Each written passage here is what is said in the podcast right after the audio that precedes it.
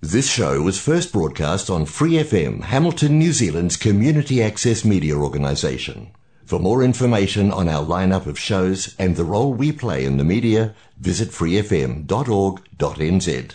Flat Out Whānau, you're with Lady H, host of Flat Out Pride on your Free FM dial. If you're a Waikato local with an idea for your own show, Free FM would love to hear from you. Check out our website, freefm.org.nz, or find Free FM on Facebook and get in touch. 日本人イベントやろうぜ。よっしゃ。はい。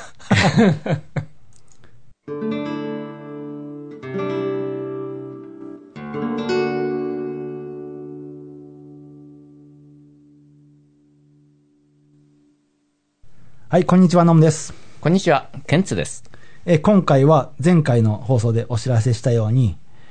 えっ、と、この前僕が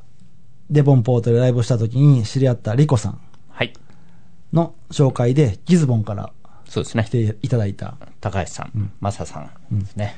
マサさんはギズボーンで、 Kiwi Success Trading Corporation Limited っていう会社のジェネラルマネージャーをしている方なんですけれども、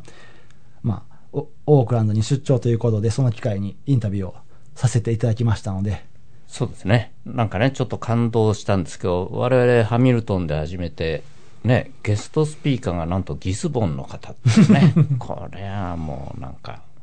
本当やっててよかったって。そうですね、感じです思わぬところで繋がっていく。そうですね。それがまあ一つ、この番組をやってる、まあ目的とまでは言わないですけど、そういう広がりがどんどん出ていくといいなって思いがあったので、うん。うん、それが一つ一つね、こういう形で実現していくっていうのは、とっても嬉しいことだと思ってます。そうですね。はい。では、では、かけてみますね。聞いていただきましょう。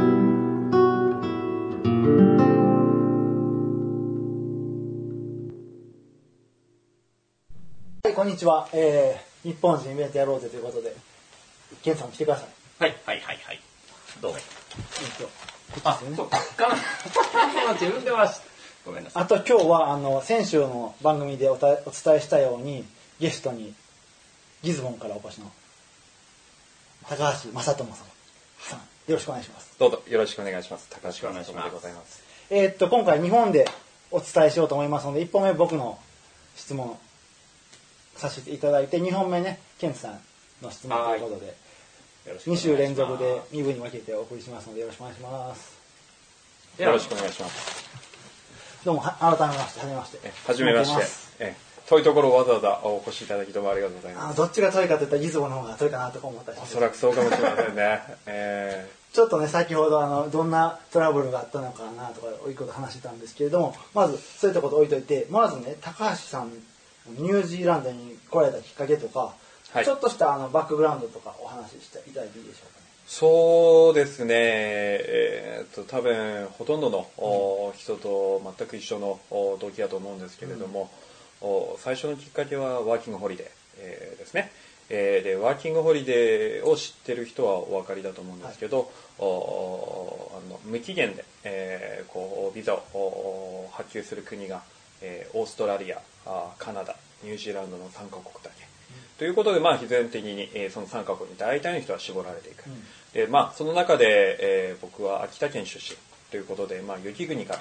来てるわけなんですけれども、まあ、雪は大体いいだろうということで、まあ、カナダは消えるわけですね、そうすると。で、まあ、オーストラリアとニュージーランドにえーなるんですけども、まあ、オーストラリアはあのサメがいる。えー僕サーフィンやるんですけれども、えーサメがいるとなって、まあねえーあのかじられたら嫌だなって、えー思うので、まあ、ちょっと消えていく、えーであのフライフィッシングもやるんですけれどもそうするとおのずとニュージーランドになったという、まあ、単純なきっかけで、まあ、ほとんどの日本人の方はそんなに海外旅行に行かれたことはないと思うんでそんなにあのあそこの国がいいとかどこの国がいいっていうその選択権もなく、あのまあニュージーランドに行こうと。おただ単純に思っただけですね。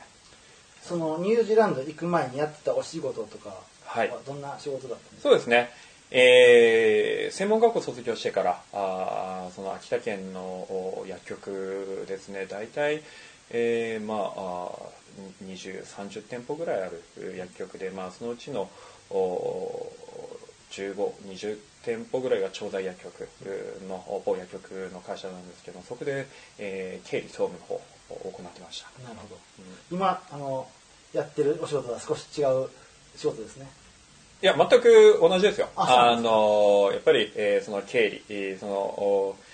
商業高校出身でありで専門学校も経理の方お方をやっててでえー経理の職種について、まあ、アカウンティングっていうのは、あのどこの会社についてもおその持ってないといけないんで、えーまああのその基盤があの培われたあという点では非常にやっててよかった。あで今につながっている、そして、まあ、あの何をするにもやっぱり経理はあの一番重要なことであるということでもう非常に助けられましたね。なるほど。はい。で、今、今勤められてられてる会社は、キウイサクセストレーディングっていうそうですね。会社なんですけど、はい。その会社との出会いというか、働くきっかけになったりとは。そうですね、えー前につそのお今の会社キウイサクセスの前の会社があのお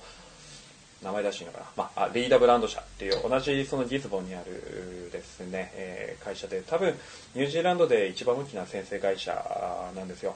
でそこの輸出部で勤めておりまして、えーでまあ、その輸出部が、えーかぼちゃをメインに販売して、はい。でかぼちゃの他に真空パックのパウチコーンを販売してるんですね、でまああ日本の方だとちょっとご存知かもしれないんですけれどもあのイオンのグリーンアイのお真空パックのトウモロコシはそこの会社から出てたんですよ。うんそうなんですね。うん。でその他あの beetroot おビーツですね日本ではあそちらの真空パックの会社もそこの製造会社。で僕は全部そこの方を担当していた。っていうところ。おそして、まあ、僕の上司その当時ですね、えー、と一緒に旅行をして、えーまあ、旅行とか出張に行って、えー日本の方に営業活動韓国中国の方に営業活動をしていたでまあその上司がちょっと長くなるんですけども、はい上司が退職して、えー他の会社のおあのえー管理の方にえー行った時に、えーまあ、今の会社があのちょっとお探し人を探しているということで、えー上司が間を取ってくれて、えーあの雇ってもらったというような感じですね。あの扱ってるね、作物を見させていただいたら、はいまあ、かぼちゃっておっしゃったんですけども、ひ品種ですか？が、日本みたいな名前の品種があるなと思そううんですね。かぼちゃね。えーあとは、柚子も育ててられてるそうなんですけども、それは、高橋さんの提案でこっちで育ててるようにしたんですか？あのおかぼちゃはですね、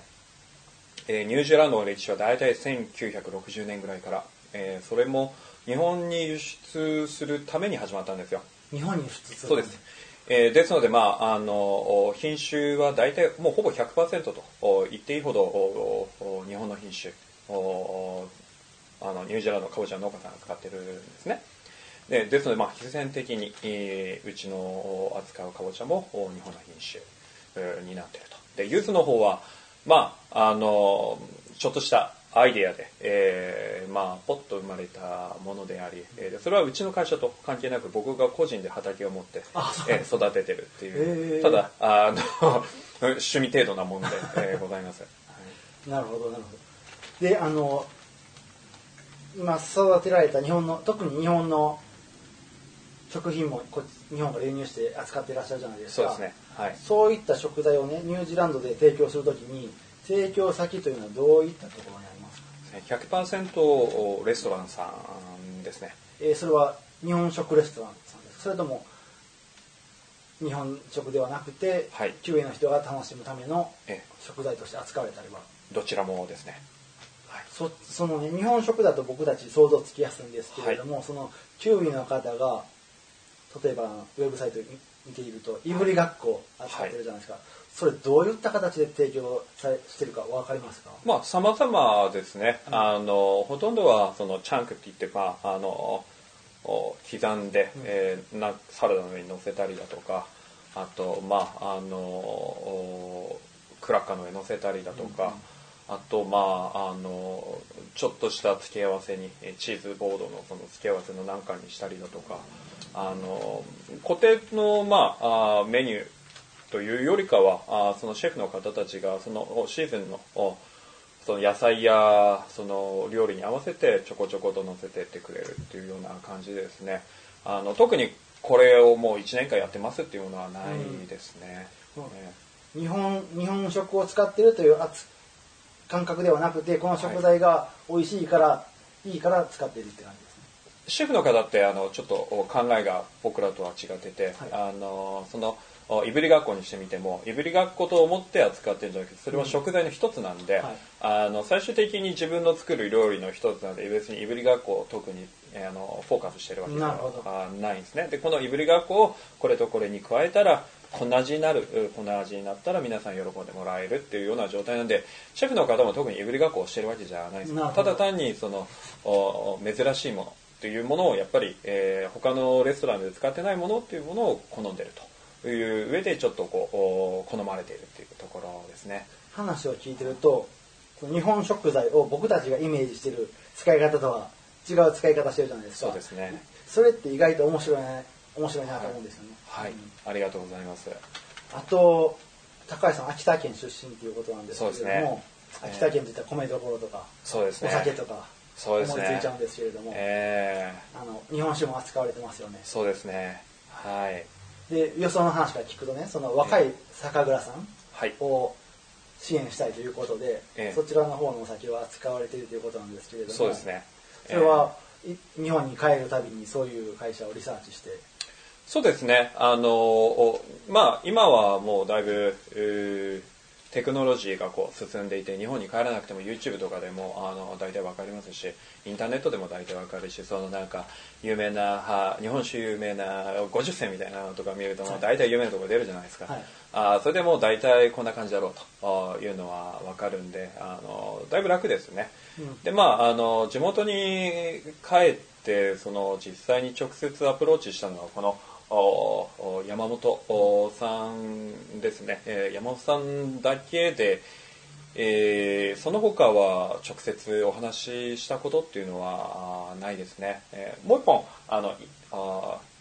今錦さんという長野のお酒があるんですけれども、あのそちらの方はメールで、えーやり取りしてですねあの輸入を決めたっていうところですね。でそそちらも面白くてその全く、えー僕とお逆の環境の方なんですよ、キウイが、えー長野のその今西さんの酒蔵で働いて10年いて、えーで自分の中でこうお不思議とお兼ね合って、まあ、僕がこっちで10年間苦労したことは彼も同じく10年間苦労してんだろうなと、お思ってですね。で、まあ、何かねで知り合ったんだからあのちょっとあの取り扱って、えーさせていただこうと。で、まあ、実際に飲んで美味しかったんで、はい。えーそれはもうあの当然のことだったんですけれども、まあ、あそういうラッキーなこともあったというような感じですね。何か面白い偶然があそうですりますね。ねわからないもんですね。それとですねあのウェブサイト見させてもらった酒クラブ。これ,、ね。これにね僕ねすごい惹かれたんですけれどもね。ね。酒クラブを参加するには3つの項目があったじゃないですか。そうですね。えー。あと具体的に参加するにはどういうふうにしたらできますか？それとあとどういう催しを実際されてますか、あの特にこだわってることはないんですけれどもあの大体、えー人のご紹介で、えー参加していただくのが多いですね、えーでまああの日本酒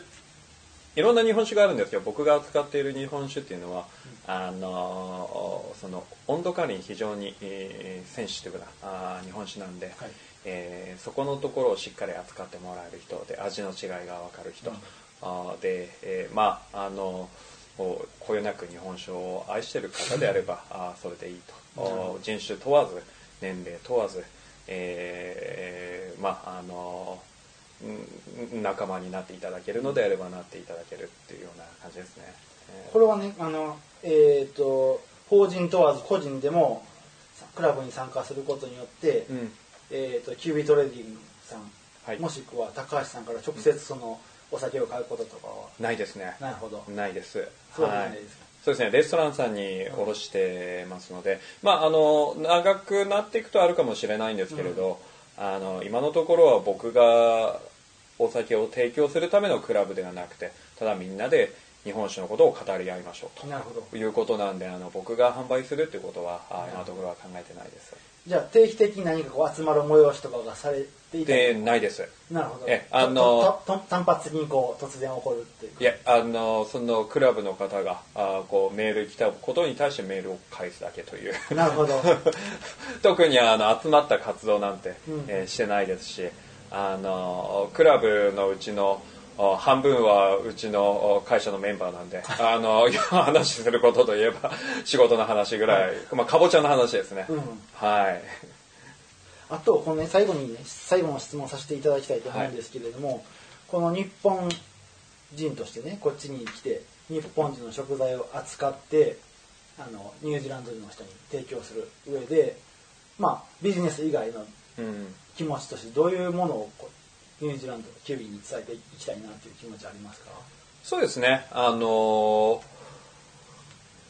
おまあ日本食っていうものにこだわってないですし、えー日本人っていうものにもこだわってないんですよ正直、うん。えーただ日本人であるということは常にえー心にありますし、あの扱っているものはあー日本食。そしてまああの扱わせていただいているものは日本の中でも最高峰のものだと僕は自負してるわけなんですね、でまあ外国で販売するとなれば各世界からの最高峰のものがやってくるわけなんですよ。輸入っていうのは。そういう変なものがやってきたってお金にならないですから、ね、最高峰がやってきた戦いになるわけなのであのまず、えー間違いないものを輸入したいと。ものが一つですね。で、えー面白いことにやっぱどこの国でも人間なので、えー、と例えばイイタリアあフランス、まあ、日本があったとして、えー紹介すると似たようなものが絶対イタリアにもあるんですよ。日本のものと似てるようなものがイタリアあー歴史が古い国ですよ、えーフランスだとかアメリカとかにあるんですね、えー例えば僕はあのそのゆずのお酒販売してるんですけれどもあのイタリアのイタリアンレストランさんの方に紹介するとレモンチェロみたいだ。っていうことをも言われるんですね。やっぱり似てるんですね、でフランスの方に、えー紹介してもそのチェリーのおジャムをおばあちゃん作ってくれたのに味が似てるだとか、あー必ずあるんですね。で、えー稲庭うどんに、えーですね佐藤洋介さんというあの日本でも有名なうどんなんですけれども、それを紹介しているところ、まあ、あアジアの方に紹介するとするとあのあこれはあのパあのそのパドタイ、えーの、ね麺に似てるだとか現にその佐藤洋介さんもあの、うんグリーンカレーと稲庭うどんのセットを作ったりとかしますからね、えーですので、まあ、あの国というものは一つの、おまあ、区切り、えー人間が決めた区切りであって人間の活動は似てるんですね、なのでまあそこに、えーそういうふうな特殊な隔たりというものは僕はないとお思ってるんです。うだから必ず受け入れてももらえるし必ず似たものとを探して、えー似たものとして例えてもらえるっていうものがあるんでまああのー非常にいいものだけをお入れたいとおそれがやっぱり世界の戦いになる、まあそれだけの思いですねそれでまあ日本のものっていうのはいいものだとお僕は信じてると思ってますありがとうございます。あの最後の高橋さんのお話すごい心に響きました。その日本にとらわれずに日本人を大切にしているけれども日本にとらわれずに活動されているということにすごくうん共感を受けました。ありがとうございますありがとうございます。はいや高橋さん本当素晴らしい方でしたね。素晴らしいですよね。うんで、なんといってもやっぱり、あの、ニュージーランドへ来て、ニュージーランドの社会の中で、しかもね、基幹産業の中でうん、ジェネラルマネージャーまでやってらっしゃるって、うんやっぱりこれは並大抵のことではないと思うんですよね。そうですね。で、そこへやっぱり日本人であるっていうことを、うんさらに日本のプロダクツも紹介する、で、ニュージーのものを日本に、えー輸出してっていう、なんかね、すごく役割として大きなところをね、果たしていらっしゃると。この僕心に受けたのはまず食材はい。を例えば聞いていただいたら分かったと思うんですけれどもいぶりがっことかねそういう食材を日本らしく使うのにはこだわらずに日本のものはいいものであるという売り込みで、はい。使い方はご自由にどうぞこういうものですよとかあと酒の地位が低いからうん。酒はこうやって扱うんですよっていうことをお伝えした上でそうじゃない人には全く売らないっていうやり方ね、そこの姿勢がね、うん気持ちいいですよね。うんお酒の地位の向上を、まあ、すごい考えられてて、日本のものはいいものだという自信を持って動いてられるところに、本当に素晴らしいなと。学ぶこと今回、個人的にたくさんありましたね。なるほど。うん ね、日本を紹介するってもなんかただ紹介するっていうんじゃなくてそこにある根っこにあるところがね、うん。本当に素晴らしいと。まあなんて言うんでしょう。安っぽく言うと感動しましたね。いや、安っぽくないっすよ。安っぽくないか。いや、本当よかったっすよ。それ安っぽいと言ってしまうと安っぽくなっちゃうんだね。ね あの、これは、日本人、あれやめよう。そういうのはやめよう。あいや、謙譲の美徳？いいと思うんですよ。けん謙遜して言うこと。うん。これは日本人同士だと伝わるんですけれども、その文化がないと、あそうなんだって安く聞こえちゃうんいですけれども、や聞こえちゃいますよね、うん。日本人間だと、うん、いいことだと思いますよ。か。これ日本語番組だから OK ですね、うん。そこね。で、ぼ僕ね、その、こういう地味な、にに地味というか、日本人のいいところってそういうところにあるかなと思うんですね。うん。めなんか最近人に日本文化のいいところは、地味であるって僕言ってるんですけれどもね。いいっすねそれ、うん、地味だけれども、その本意を分かってもらえたら、納得してくれる人って結構いるんじゃないかなと思うんですよね。そう。やっぱりね人間同士だからそこを通じるところって絶対あるとうん。信じたい。うん、たいというかやっぱり現実にそういうことってありますからね。例えばね、僕昨日、こっちのハミルトンの友人のと喋ってたんですよ。彼は、えっ、と、オーティスティックで、うん。日本語訳は好きじゃないって言ってるんですけども、自閉症なんですね。うん。自閉症って自分の殻に閉じこもるって意味になってしまうけれどもね。彼の意見だと自閉症はそうじゃないよって言ってるんですけれども、喋ってて面白いことを言ってたんですよ。うん。僕の経験上、自閉症の人は日本好きの人が多い。これびっくりなんですよ。そういうデータあるのって聞いたら、いや、ないんだけれども、オンラインとかで参加、日本語でオンラインで参加してる人と喋ってると、めっちゃ日本人の振る舞いをしているけれども、日本人じゃないっていう自閉症の人が結構いるらしいです。ほううん。で、それは何なんだろうって彼らの中で考えたらしいんですけれども、うんうんうんまあ、やっぱ自閉症の人、自閉症って言い方やめ今回やめときましょうか。うん彼の言葉で言うと、オーティスティックの人っていうのは、やっぱり社会の中で、あの、なんていうんですか、ディスアドバンテージ、なんて言うでしょうね。障害者扱いされたりとか、うん。うん彼の経験でいくと、小学校の時に、すごいこう、人と違う人をめちゃめちゃ怒って、ひどい扱いをするっていう先生の学校で育ったらしいんですけれども、大なり小なり自閉症の方ってそういう経験があるらしくて、うん。そうすると、なんでこういう扱いを受けたのかとか、っていうふうに相手のことを考える。ああな自分るほど、ね、がこうこういうことを受けたから、相手のことを考えた立場でものを見るようになる。おおそれそういすごいですね。うところから、うん。日本のことが好きになるのかなって言ってたんですね。そうすると、その相手の立場を考えるってきていくと、欧米だと、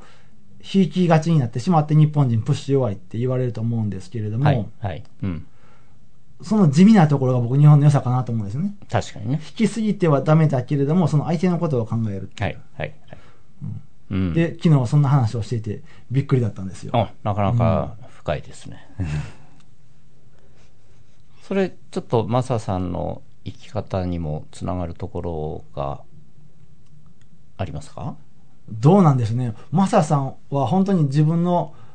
プロダクトに自信を持ってますよね。うん日本のものはいいものだ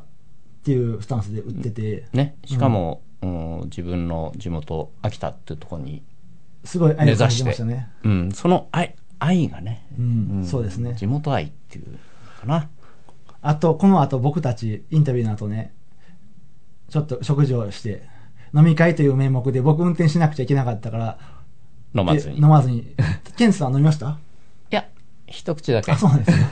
な 飲み会という目名目の食事会だったんですけれども、その後でも本当に秋田のこの稲庭にうどんはこういう候補で素晴らしいんだよってこあそうですよね言ってましたし。稲庭うどんに対する愛がね、うんそう。本当に自分の扱ってる商品とか自分の土地の愛を感じて生きている方で、いや、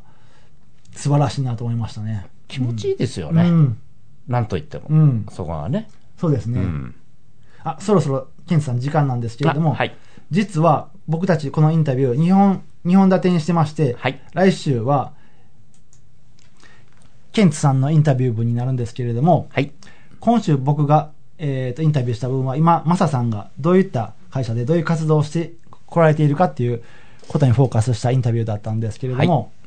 ケンさんどうぞ。はい。では、ちょっと予告的なお話をさせていただくと、ニュージーランドへ何しにいらしたかっていうと、まあ、よくあるあるあるの感じで、ワーホリでね、あのニュージーランドが来やすかったっていう選択肢だったらしいんですけど、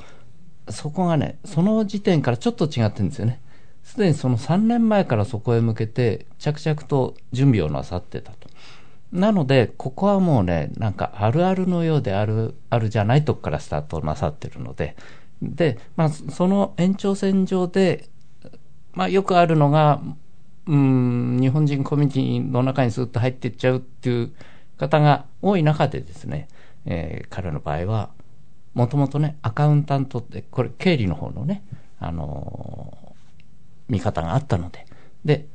もうキウイの会社、ニュージーランドの会社にこうずっとこう入って貢献していくっていう中で今の地位が築き上げられてる。まあ、これは今日のお話でしたけども、だからその根底に何があるのか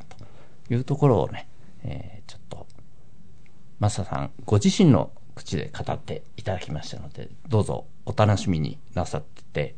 ください。高橋さんをのインタビューを通して思ったことが、まあ、今回の何？ワーホリですか？準備のことを聞いてみると、とにかくこの人は、すごいプランを練って動いてはる人だなと思ったんですよね。そうですよね。うん。うん、僕とは全く正反対の行き当たりばったりではなく、しっかり考えて動いてられてる方ですね。え、の、のむさん行き当たりばったりなんですか？あんまりそうは見えないですけど。本当ですか、うん、僕めちゃめちゃ行き当たりばったりですよ。とりあえずやってみようみたいな。え、だって3年かけて、だって大学行って、それやって、ま、ま、また大学行ってんでしょ？ああ、まあ、大学は、大学も実は行き当たりばったりだったんですよ。あ、そうなんですか、うん、あの、こ、ニュージーランドに来て思ったのが、経験と qualification、資格が問われる社会なんですよね。これは、イスラム系の友達とかと話してみると、うん、ウェスタンソサエティは、あの、この何？ヨーロッパ社会の、はい、はい。うん、でいくと、その、えっ、ー、と、やった経験と資格は問われる。うん、人の価値とかよりも、もう、どれぐらい優れてる人がよりも、やった経験と資格がないと、い結構い、どこにも行けないよっていう話を聞くんですね。うん。それで、じゃあ大学の資格いるか。あ、でもそこ計画的じゃないですか、やっぱり。いや、計画というか。行き当たりばったりに見えて、ちゃんと計画立てて、じゃあそれを取る。それで音楽で。3年やってんですよ、うん、音楽でなかなかできなかったから、取る会に至ったんですよ。ああ、うんうん、でもね、そこに至って、それを実行してやりきっているっていうところがやっぱりね、十分素晴らしいです。ああ少しは学ばせていただきました。全然行き当たりばったりじゃないと思いますよ。今後は行き当たりばったりにならないようにしようかなと思って、あの、勉強しようかなと思ってます。なるほど。まあ、そういうことですでに実行なさってますんでね。うん、あのー、じゃあ、この、この話ですね。僕今実はニュージーランドで、テーアワナンガ、アオテアロワっていうマオリーの学校に行ってるんですけれども、それは、えー、多分、えー、レジデンシーがあったら行ける学校なんですけれども、はい、その話をまた別で取り上げたらあ、そうですよね。それちょっと聞きたいですよね。ぜひ、それね、一、回まとめてお話しくださいませ。では、あの、インタビューにご協力いただいた高橋さん、リコさん、ありがとうございます。またありがとうございました。次週もよろしくお願いします。はい。では、そんなことで、来週お楽しみに。さよなら。ではでは。